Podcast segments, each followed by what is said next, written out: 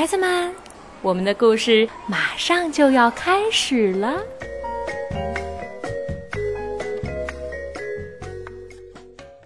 小朋友们好，我是木木爸爸、叶子叔叔，我又来给大家讲故事了。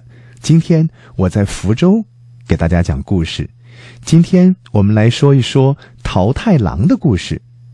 这是日本的松居直的作品，精美的配图是由赤羽未吉绘制的，由日本的原度镜子翻译，是新兴出版社出版的。很久很久以前。有个地方，住着一个老爷爷和一个老奶奶。老爷爷常常去山里砍柴，老奶奶呢常常到河边洗衣裳。一天，老奶奶正在河边洗衣裳，一个桃子一浮一沉，一沉一浮的顺着河水飘了下来。老奶奶捞起桃子，咬了一口，哦，真好吃！老奶奶想，这桃子的味道真不错，带回去让老头子也尝尝吧。好吃的桃子过来，难吃的桃子走开。老奶奶正念叨着，一个特别大、看起来特别好吃的桃子向老奶奶这边飘了过来。又是个很好吃的桃子呀！老奶奶捡起桃子，小心翼翼地抱回了家。傍晚的时候，老爷爷从山里回来了，他把背回来的柴火扑通一声放到地上。老太婆，老太婆，我回来了，好渴啊！快给我拿杯水好吗？老头子，老头子，我在河里捡到了比水更好的东西，你等着啊！老奶奶一边说，一边拿出了大桃子。正在他们想分着吃的时候，桃子突然“嘣”的一声裂开了，从里面跳出一个可爱的小男孩，还哇哇的大哭着。老爷爷、老奶奶大吃一惊，哇，这可不得了啊！他们想了想，说：“这孩子是从桃子里生出来的，就叫他桃太郎吧。”于是，他们给小男孩取名叫桃太郎。老爷爷、老奶奶喂桃太郎喝粥，又给他吃鱼，一起把他养大。桃太郎呀，吃一碗就长大一圈吃两碗就长大两圈吃三碗就长大三圈越长越高。桃太郎还很聪明，教他一，他就能数到十。他越长越壮，变得很有力气。老爷爷、老奶奶总是“桃太郎，桃太郎”的叫着他，疼爱的不得了。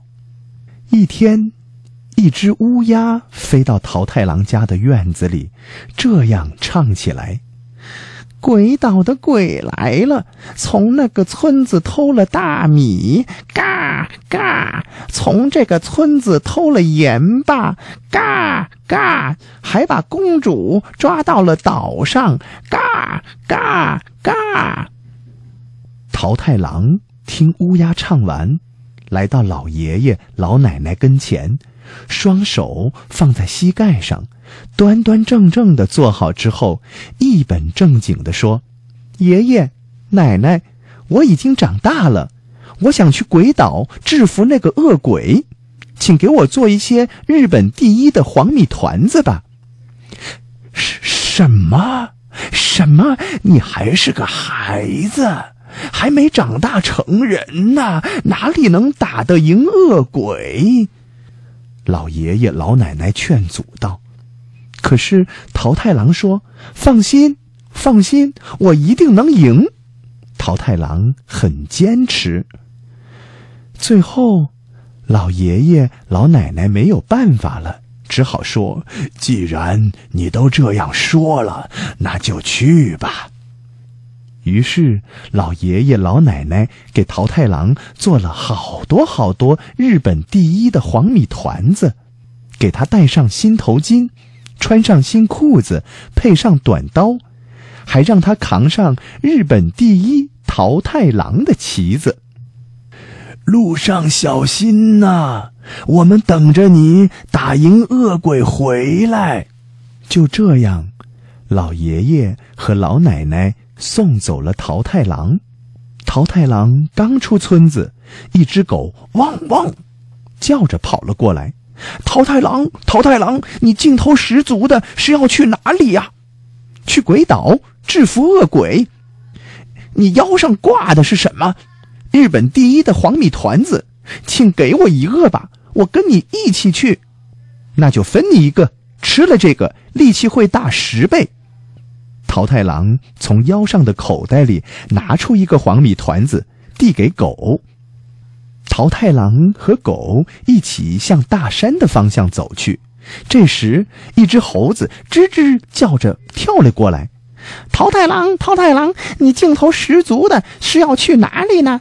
去鬼岛制服恶鬼。你腰上挂的是什么呀？日本第一的黄米团子，请给我一个吧，我跟你一起去。那也分你一个吧，吃了这个力气会大十倍。说完，桃太郎从腰上的口袋里拿出一个黄米团子，递给猴子。桃太郎、狗和猴子一起向山中走去。这时，一只绿山鸡啾啾地飞了过来。桃太郎，桃太郎，你要去哪里呀？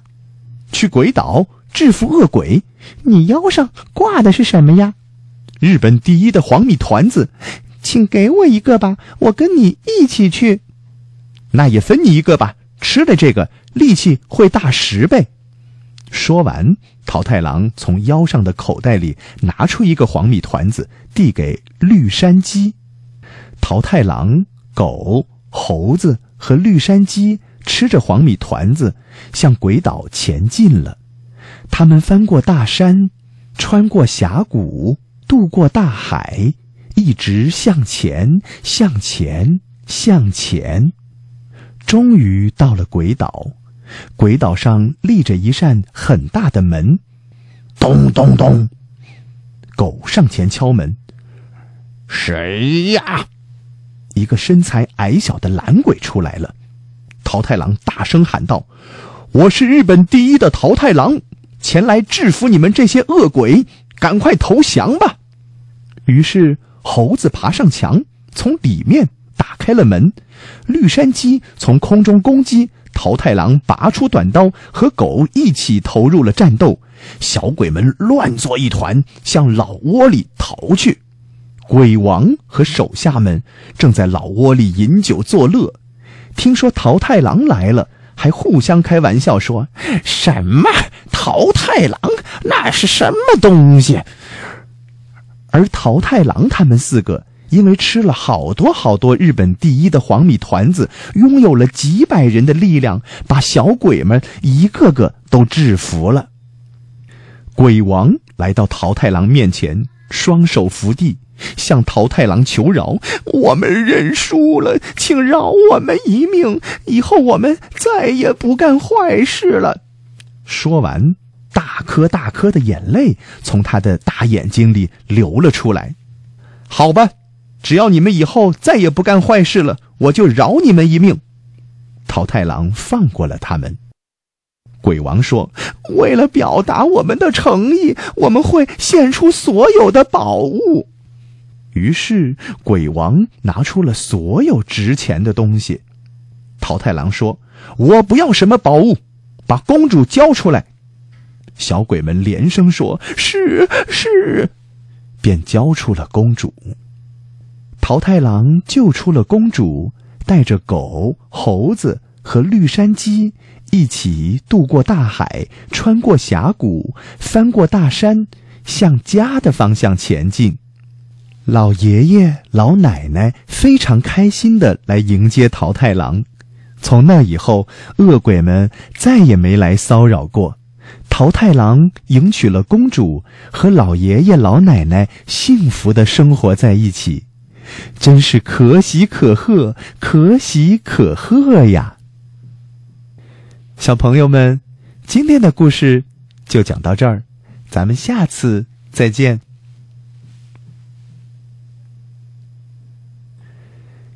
小朋友们好，我是木木爸爸，叶子叔叔，我又来给大家讲故事喽。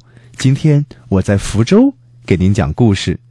今天我要讲的绘本故事叫做《幸运先生和不幸女士》，是德国的安东尼·施耐德的作品，是德国苏珊·斯特拉波尔绘制的图画，李庆怡翻译，外语教学与研究出版社出版。